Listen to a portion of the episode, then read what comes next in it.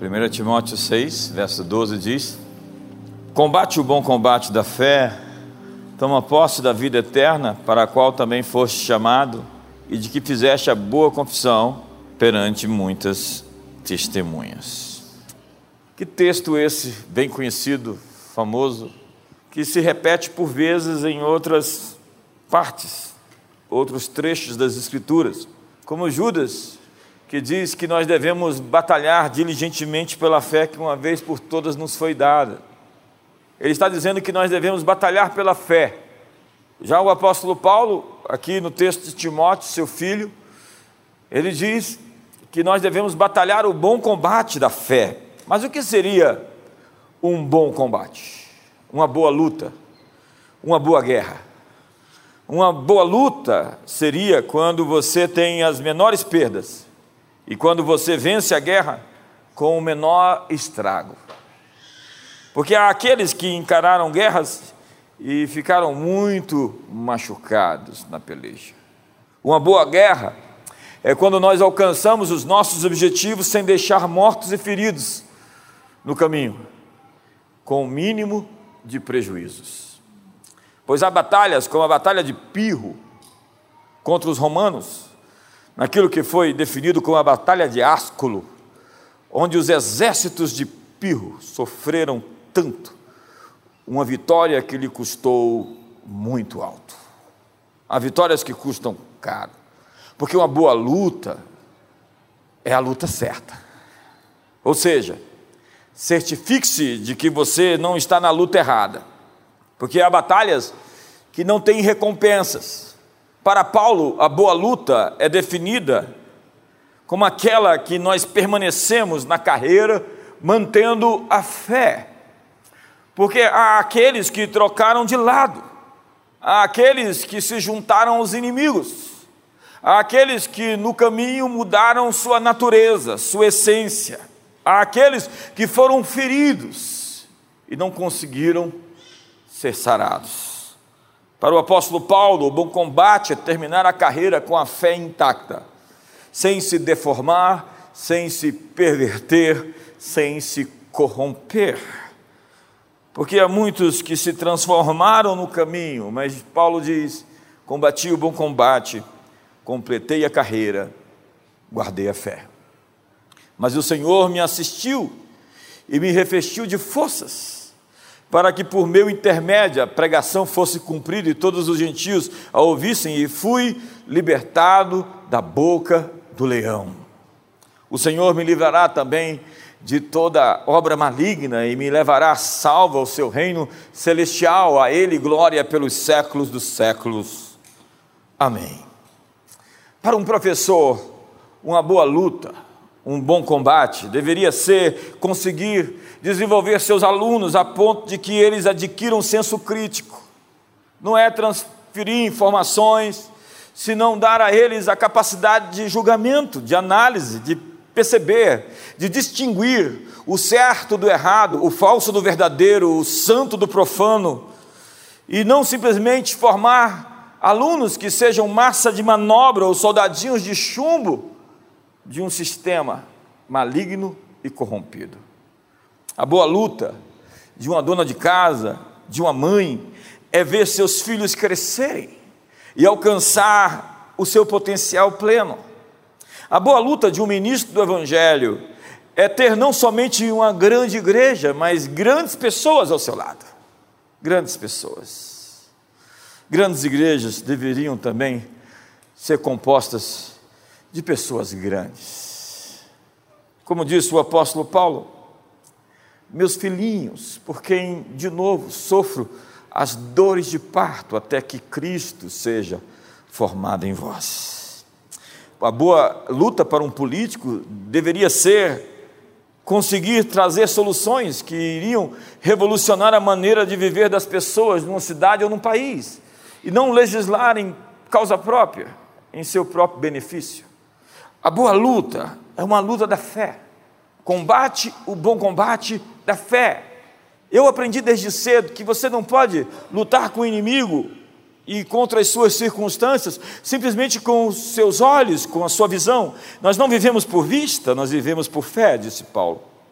E diz o autor Hebreus que nós somos da fé. E se meu justo retroceder, eu não terei nenhum prazer nele, porque nós vivemos pela fé e não por emoções, por sentimentos. Porque emoções sobem, emoções baixam. E a vida de uma pessoa conduzida por sentimentos é uma vida de instabilidade. Não se dá para confiar em pessoas movidas por sentimentos subjetivos todo o tempo. Porque a boa luta da fé desafia estatísticas, desafia previsões, vaticínios calamitosos e promove a invasão dos céus sobre a terra. A boa luta é uma luta da fé, além da razão, além das emoções, além dos sentimentos, além do universo matemático, frio, calculista, cartesiano. Entenda, é o profeta Isaías quem diz: Os meus pensamentos não são os seus pensamentos, assim como os céus são mais altos do que a terra. E por vezes nós estamos tão nivelados nessa frequência mais rasteira da existência. Nossos pensamentos estão tão vinculados às situações que nos cercam, e ao invés de modelar e moldar o mundo, estamos sendo moldados por aquilo que acontece sobre nós. Mas não deveria ser assim, porque viver pela fé é justamente transformar a realidade na realidade de Deus, ao invés de sucumbir e declinar diante delas. Cremos não porque vemos, cremos e, portanto, veremos. Porque a fé é a certeza das coisas que se esperam, a convicção dos fatos que não vemos. Que apesar de ver, temos convicção que estão prestes a se manifestar, a se materializar, a se molecularizar. Como dizem as Escrituras, o meu justo viverá pela fé, pois andamos por fé e não por vista, embraçando o escudo da fé, sobretudo, embraçando o escudo da fé contra a qual podereis apagar todos os dardos inflamados do, do maligno, porque esta é a nossa vitória que vence o mundo, a nossa fé. A fé que luta por um futuro prometido. A fé que é o grande motor da história. A fé que sempre exige uma ação. E às vezes significa gritar tão alto como gritou o Bartimeu, incomodando todos. Ou furar a fila, como fez a Cirofenícia. Ou quebrar todos os protocolos culturais, como fez a mulher do fluxo de sangue ou subir em uma árvore no meio de uma multidão, como fez assim Zaqueu. A fé exige um passo, um movimento. A fé traz o reino em foco. Não se trata do mundo visível, tangível, palpável, perceptível pelos sentidos humanos. Há algo além de tudo isso do que a vossa vã filosofia poderia imaginar. Todos os recursos do Pai Celestial todos os seus benefícios e todas as suas promessas. Jesus deu as instruções bem específicas aos discípulos: buscar em primeiro lugar o seu reino e a sua justiça, e as outras coisas vêm a reboque. Paulo ensinou: pensai nas coisas lá do alto onde Cristo habita, não nas coisas da terra. As coisas que se veem são temporais, disse ele, e as que não se veem são eternas. Então volte a sua atenção para o invisível. A incredulidade é a fé na realidade visível inferior. Deus criou todas as coisas para falar dele: anjos, homens, céus, terra, rios, árvores. O reino natural traz testemunho da sua grandeza. Os céus manifestam a glória de Deus. O firmamento anuncia a obra das suas mãos. Um dia faz discurso a outro dia. Quando eu olho para os céus, o que eu posso dizer? Expuseste nos céus a tua majestade. Deus deixou suas pegadas na criação. Para aqueles que têm olhos e ouvidos para ver e ouvir, as coisas são claras. Nós somos treinados no nosso mundo ocidental para acreditar apenas no que nós vemos. A verdadeira fé não significa viver em negação ao mundo natural, às coisas que existem e estão à sua volta, suas circunstâncias, suas conjunturas ou suas contingências. A verdadeira fé chama a existência uma realidade superior a estas que estão à nossa volta. A fé não é da cabeça, A fé é superior ao seu intelecto. Nisso falha Tomás de Aquino, com a sua escolástica, tentando colocar todas essas coisas poderosas e extraordinárias dentro de uma observação lógica, perceptível e discernida por sentidos físicos. Sabe, as coisas que Deus faz não cabem dentro da nossa cabeça. Significa então renunciar o nosso entendimento e compreensão e abraçar uma fé cega, dar um salto no escuro? Não. As Escrituras dizem que Deus é aquele que tem um conhecimento maior do que qualquer coisa que possa ser realmente vislumbrada, percebida. E se você quiser realmente abraçar a fé que abre o seu entendimento, você tem que abrir direito de entender muitas coisas. Quando aprendemos a receber no nosso espírito, nossa mente se torna um aluno e, portanto, sujeita ao Espírito Santo, como diz o apóstolo Paulo aos Coríntios, primeiro no espírito e depois na mente. Ora, a fé é o firme fundamento das coisas que se esperam. É a substância do reino invisível, ela substancia as coisas invisíveis. É um testemunho de um reino invisível chamado Basileia, o reino de Deus. Agora, como podemos puxar essa realidade para as nossas circunstâncias? O céu se move pela fé. A fé é a moeda do céu. A fonte da fé são os ouvidos. Mas quem tem ouvidos para ouvir. Assim a fé vem pelo ouvir, e o ouvir pela palavra de Deus. Jesus dizia aos seus discípulos com medo: Por que vocês são tão infiéis? Porque medo é o mesmo que infidelidade. Medo e fé não podem coexistir, eles trabalham um contra o outro.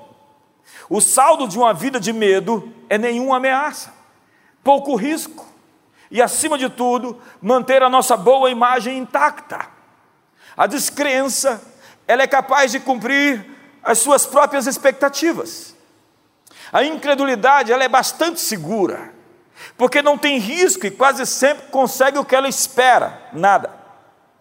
Mas a fé ofende a nossa zona de conforto.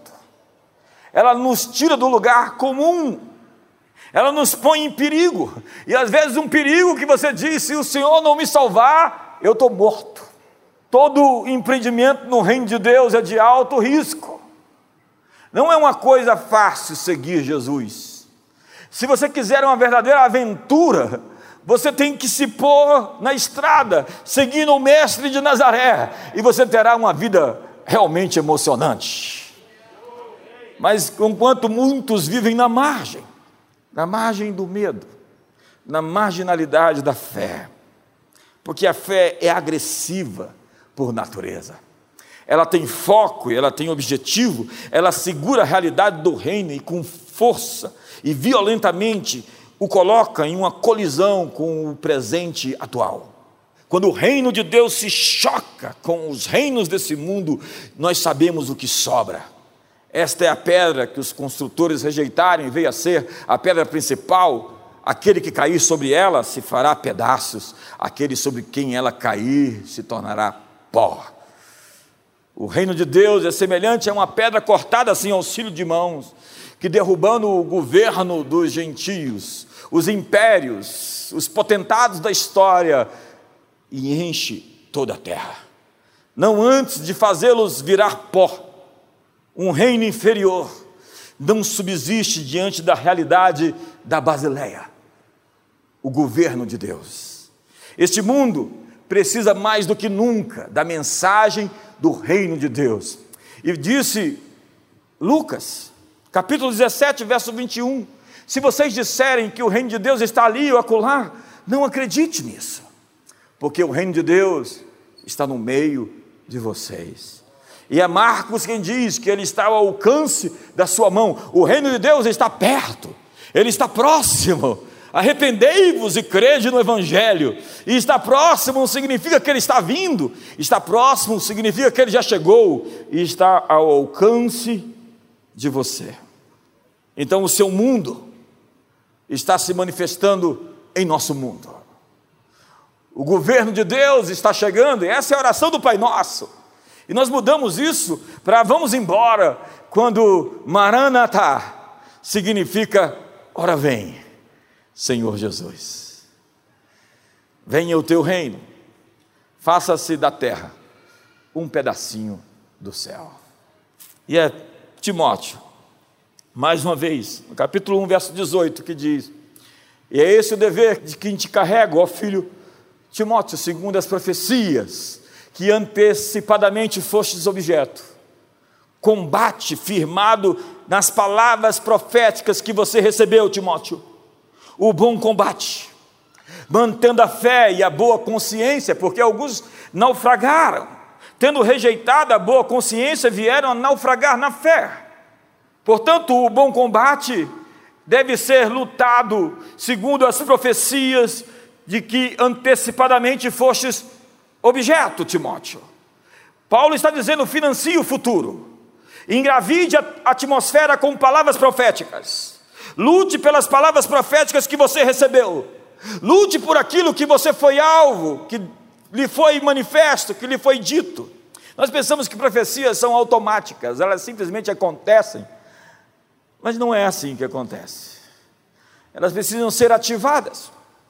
Há tantas palavras proféticas liberadas num culto desse. E há pessoas que chegam e dizem: Esta é minha. E elas pegam essa palavra, levam para casa e dizem de manhã, de tarde, de noite, que isso é o que vai acontecer sobre suas vidas. E aquilo se torna uma obstinação. E elas jejuam e oram. E elas dizem: a promessa que foi me dada é ela que vai acontecer, e está prestes a aparecer, está prestes a se manifestar.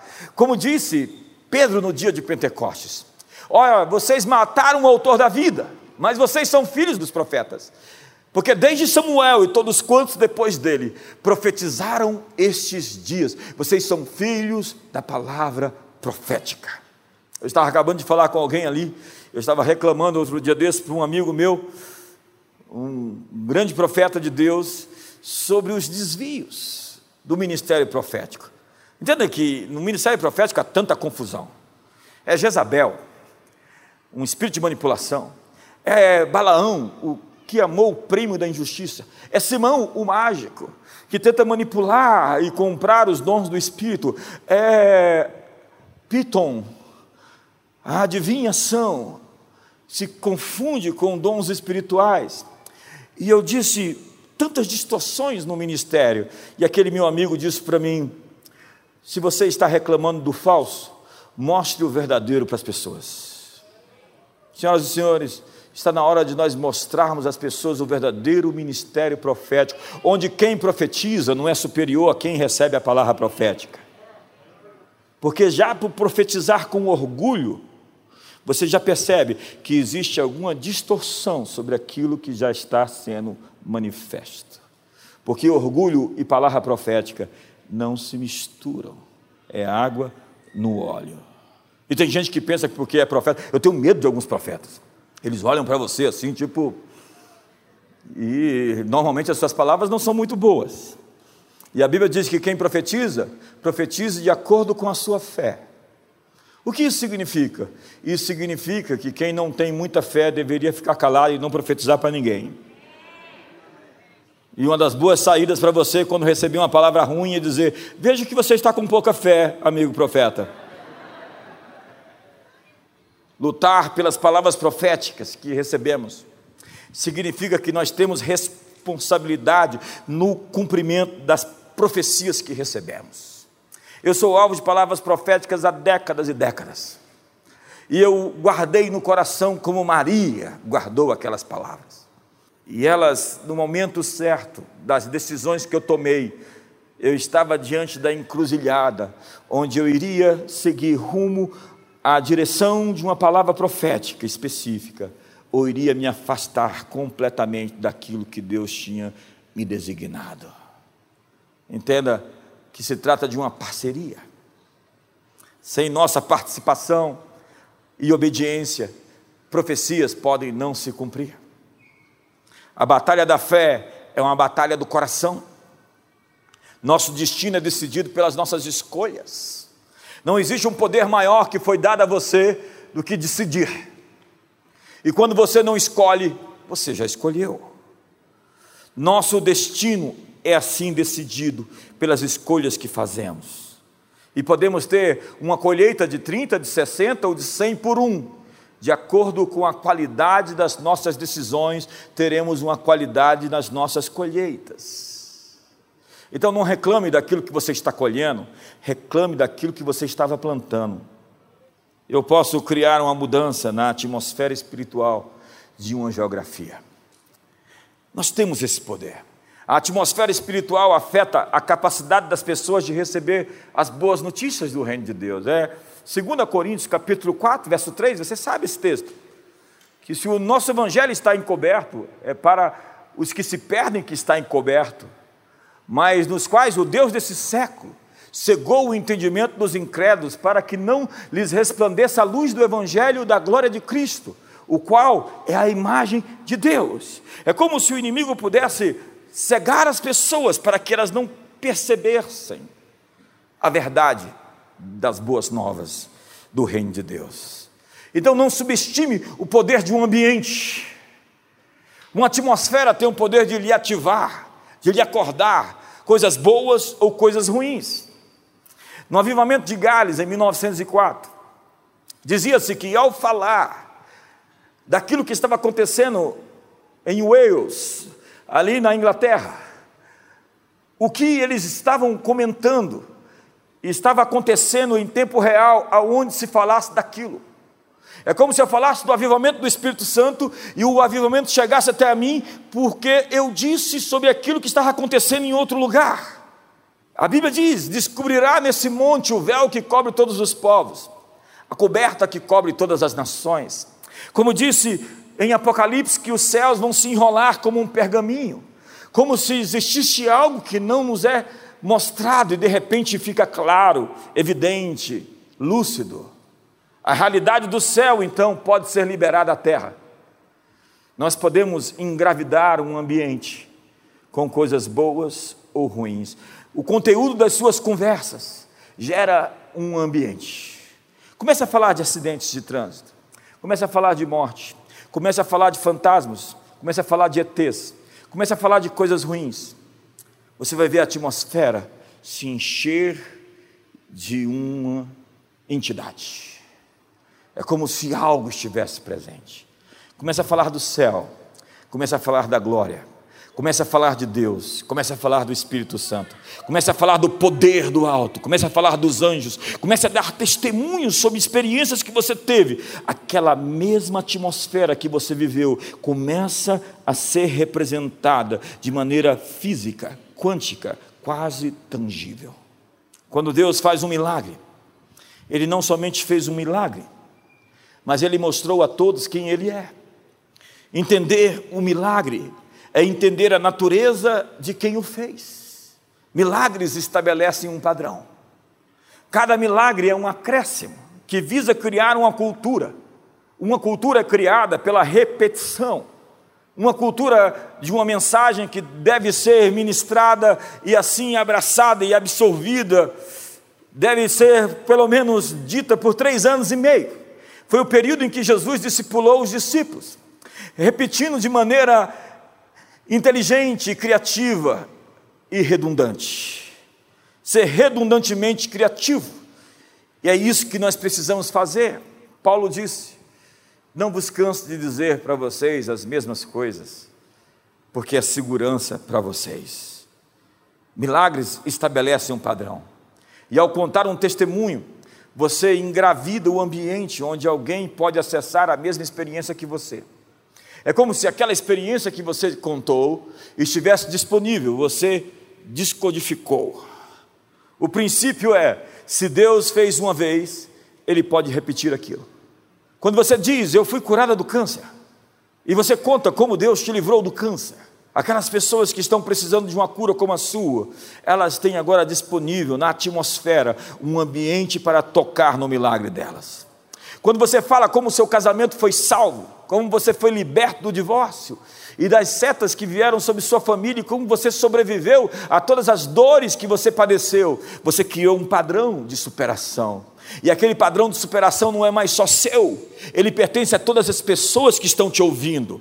Quando você conta um testemunho, você engravida o ambiente, com os mesmos milagres que podem ser acessados pelas pessoas que estão te ouvindo. O princípio é: se Deus fez na Bíblia, Ele pode fazer na vida de outras pessoas hoje as mesmas coisas que estão escritas na palavra dEle. Deus pode fazer o mesmo por você. Ao pegar um texto na Bíblia, você pode dizer: Deus pode fazer o mesmo por mim, porque um testemunho pode fazer acontecer de novo. Então não deixe de contar o que Deus fez, pois o seu milagre não é só seu, ele pertence a nós. Ele pertence a uma geração que precisa ouvir suas histórias com Deus. Um dos mandamentos para os pais na Bíblia é: conte as suas experiências para os seus filhos. Não lhes dê simplesmente doutrina, letra, matemática fria, é, ensino, ensine vida. Ensinar vida é dizer: Deus fez isso. Quando a Bíblia diz: vocês serão minhas testemunhas, tanto em Jerusalém e na Judéia, como até os confins da terra. A Bíblia está dizendo: vá e conte o que você viu, vá e conte o que você ouviu, vá e conte o que aconteceu com você. Não é simplesmente perturbar as pessoas com a letra das Escrituras, tentando, num tom professoral, dizer às pessoas que elas estão perdidas e você é melhor do que elas, que são ímpias. Você só afasta as pessoas do Evangelho com atitude religiosa dessa. O que você tem que contar para as pessoas é a vida que você recebeu depois que entrou no reino de Deus. É falar dos milagres que você participou, das histórias que você tem para dizer para as pessoas. As minhas palavras são espírito e são vida. Uma história compartilhada libera o mesmo poder para fazer acontecer outra vez. Algo dentro das pessoas cresce quando elas ouvem acerca de milagres, porque a fé vem pelo ouvir. Um testemunho pode ser um ponto de mudança para todos ao redor. E é por isso que eu digo: não gaste seu tempo, a sua energia com atividades infrutíferas, com lixo cultural na televisão, com novelas, BBBs e etc. Envolva-se em atividades que vão alimentar você que vão lhe projetar para o futuro, financie o seu futuro. Desempoeire as histórias de Deus. Você tem algo a contar? Tenho certeza que sim. Fale das maravilhas de Deus e veja acontecer outra vez, como diz o Salmo 66, verso 5. Vinde e vede as obras de Deus, tremendos feitos para com os filhos dos homens. Verso 16: Vinde ouvir todos vós que temeis a Deus, e vos contarei o que tem Ele feito por minha alma. Venham ver os trabalhos de Deus. Ele torna o mar em terra seca, passam pelo rio em pé enxuto. Isso aconteceu, sabe quando? Há centenas de anos atrás. Mas ele está dizendo: vamos nos alegrar com as coisas que aconteceram há centenas de anos atrás, porque vão acontecer de novo, quando nós falarmos sobre elas. Os feitos de Deus geram louvores a Deus, e louvor é a nossa resposta aos seus feitos. Adoração é a nossa resposta à Sua presença, à Sua natureza. Como diz o Salmo 145, todas as tuas obras te renderão graças. Senhor, os teus santos te bendirão. Falarão da glória do teu reino e confessarão o teu poder, para que aos filhos dos homens se façam notórios os teus poderosos feitos e a glória da majestade do teu reino mas a nossa teologia, por vezes, tem sido feita em torno das nossas tradições e não do que Deus faz. Denis Silk diz: Nós diminuímos o Evangelho quando substituímos o seu poder simplesmente por argumentos. O milagre vale mil palavras. Quando insistimos em ter uma cultura lógica, nós exigimos um Evangelho lógico, quadrado. Jesus diz aos discípulos: Vocês porventura têm um coração duro. O coração de vocês está endurecido. Em falar em coração endurecido, Moisés permitiu dar carta de divórcio por causa da dureza do vosso coração. Em outras palavras, Jesus está dizendo que as pessoas que se divorciam, que se separam, se separam por causa do orgulho, porque há paz entre os homens de boa vontade e há resoluções que podem ser tidas na mesa, olhando nos olhos, pedindo perdão um para o outro, dando um passo para trás, se arrependendo e reconstruindo a vida. Quantos estão comigo aqui hoje?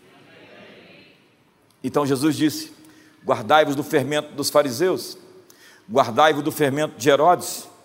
Herodes é o fermento político, os fariseus, o fermento religioso. E eles ficam preocupados porque não tinham pão. E eles entram num barco com medo e com desespero. E Jesus diz para eles: Vocês estão arrazoando por quê? Vocês não viram que eu agora multipliquei pães e peixes, alimentei uma multidão, e vocês estão com medo de não ter pão depois de um milagre? Jesus muda de assunto e lhes relembra o que fizera antes, e ele lhes mostra um padrão. Ei, Deus fez por você no passado, ele vai continuar fazendo por você no presente ele enviou os discípulos sem bolsa, sem alforge, e lhes disse: quando voltaram, porventura vos faltou alguma coisa? Hoje o Senhor está dizendo: porventura, no meio de tudo que você viveu até hoje, alguma coisa lhe faltou? A verdade bíblica é que Deus vai suprir as suas necessidades segundo a sua riqueza em glória, que o Senhor é o seu pastor e nada te faltará. Eles se esqueceram do testemunho. Os desafios que enfrentaremos não serão respondidos com a nossa habilidade, mas com a força de Deus. Não é por força nem por violência, pelo meu espírito. Ora, aquele que é poderoso para fazer infinitamente mais de tudo quanto pedimos ou pensamos, segundo o seu poder que opera em nós. Não é a minha força, mas o seu poder. Não é a minha capacidade, mas a sua capacidade. Não é a minha sabedoria, mas é a sua sabedoria. Eu não estou aqui por conta própria. Se eu posso chamá-lo de Pai, eu posso acreditar que Ele vai me conduzir ao futuro desejado. Então Deus está dizendo: lembre-se das vitórias passadas. Quais histórias você tem para contar? Sua vida é feita de parábolas. Cada situação enfrentada traz uma mensagem a esse mundo. Seus testemunhos de vitória alimentam os que passam hoje pelas mesmas histórias que você superou. Você será conhecido pelas histórias que você superou. Na verdade, você será conhecido pelo inimigo que você venceu, Davi e Golias, ou pelo inimigo que venceu você, Sansão e Dalila. É, há pessoas com PhD em doenças que foram vencidas com medo, opressão e ansiedade que foram superados. Minha pergunta crítica para essa noite é: como você será lembrado? Alfred Nobel abriu o jornal um dia e descobriu que estava registrado no obituário que o homem que inventou a dinamite havia morrido. Seu irmão havia morrido e tinham dito que era ele que tinha morrido. E ele pensou naquele dia, quando eu morrer de fato, as pessoas se alteram lembranças sobre mim, de como eu criei um instrumento para matar pessoas. Imediatamente ele reconfigurou sua vida e ele criou um prêmio para que todas as pessoas que se destacassem na ciência, em invenções que salvassem vidas, ou na pacificação, na paz nas nações, receberia dinheiro, bastante dinheiro. Ele criou um prêmio. Ninguém sabe quem é Alfred Nobel, senão aquele sujeito que criou um prêmio com o seu nome a fim de destacar e premiar as pessoas que fizeram bem à humanidade. Minha pergunta é: como você será lembrado? A Ciro Fenícia é a mulher que será lembrada como aquela senhora que recusou-se a ser ofendida. Jesus levantou uma barreira entre eles e ela foi lá e quebrou o muro se humilhou e recebeu o seu milagre. Ela ultrapassou a barreira que ele mesmo criou e sua filha foi curada. Mas muitos aqui talvez estão presos nessa barreira da mágoa, do ressentimento, da dor não curada. Acredite, se você quiser viver uma vida poderosa, há histórias que você tem que esquecer. Mude a sua história e o seu final será diferente. A propósito, qual é a sua história? Qual é o seu testemunho? Eu não sei você, mas eu quero ser conhecido na história como alguém que ama a presença de Deus e manifesta quando nos reunimos. Em Êxodo capítulo 19 diz: Vocês serão para mim um reino de sacerdotes e uma nação santa. Nós somos parecidos com quem adoramos. E Deus responde aos louvores do seu povo com a manifestação da sua presença. E o seu primeiro passo para a grandeza é adorar a Deus de maneira extravagante. As gerações futuras vão contar a história das pessoas que adoram a Deus extravagantemente. Foi o que Jesus disse. Fiquem quietos, calai-vos, porque onde o evangelho for pregado, a história desta mulher, do que ela fez, será contada. Alguém que adora a Deus de maneira extravagante será lembrado na história. A humildade recebe como recompensa a exaltação, e a fraqueza nos qualifica para a força. Nós Vemos no Novo Testamento que Moisés era um homem poderoso em obras e em palavras. Mas no cristianismo atual, ninguém pode ser poderoso. Nós somos somente vermes imprestáveis. A Noé, Deus disse: frutificai e multiplicai-vos na terra. Para Abraão, ele disse: Eu te multiplicarei e farei de você extremamente frutífero. Para Isaac ele disse: Farei seus descendentes se multiplicarem como as estrelas dos céus. Para Jacó ele diz: Frutificai e multiplicai-vos. Para o povo de Israel, eu quero compartilhar um texto com você, onde ele diz: Para vós outros olharei e vos farei fecundos, e vos multiplicarei e confirmarei a minha aliança convosco. Comereis o velho da colheita anterior, e para dar lugar ao novo tirareis fora o velho. Ainda nem terminastes de comer o velho, e chegará uma colheita nova. Porei o meu tabernáculo no meio de vocês, e a minha alma não vos aborrecerá. Andarei no meio de vocês, e serei o vosso Deus, e vós sereis o meu povo. Eu sou o Senhor vosso Deus, que vos tirei da terra do Egito, para que não fossem seus escravos. Quebrei os timões do vosso jugo, e vos fiz andar eretos. Nós estamos para viver uma história onde histórias excepcionais deixarão de ser exceções. É a nova normativa do reino de Deus. A atmosfera fica grávida ao receber nossos testemunhos. Qual é a sua história? Qual o conteúdo das suas conversas? Eu já fiquei muitas vezes cheio do Espírito Santo só de conversar com pessoas coisas sobre Deus. E já fiquei bastante oprimido no meio de fofoca. E de gente que abre a boca, como dizem em Hebreus, não haja em vós nenhuma raiz de amargura que brotando vos perturbe e contamine todos os demais. Sentimentos têm presença, palavras têm presença pensamentos têm presença. Hoje, eu quero dizer que quando Deus faz um milagre, Ele faz mais do que um milagre, Ele revela quem Ele é. Ele é o Senhor da cura, Yahvé Rafá, para você que precisa de um milagre no seu corpo. Ele Yahvé chamar o Senhor que está aqui, para você que se sente sozinho. Ele Yahvé Sadequeno, para você que está em batalha e em guerra o Senhor dos Exércitos, Yahvé Sabaó, para você que está realmente em enfrentamento, Ele é o que você precisar. As Escrituras dizem: Eu serei para você como um pai, serei para você como uma mãe, serei para você como um marido, serei para você como uma esposa, serei para você tudo aquilo que falta na sua vida. Deus nos basta. Nós não bastamos em nós mesmos mas ele nos afirma que a sua graça é bastante suficiente para nos conduzir à vida plena e feliz.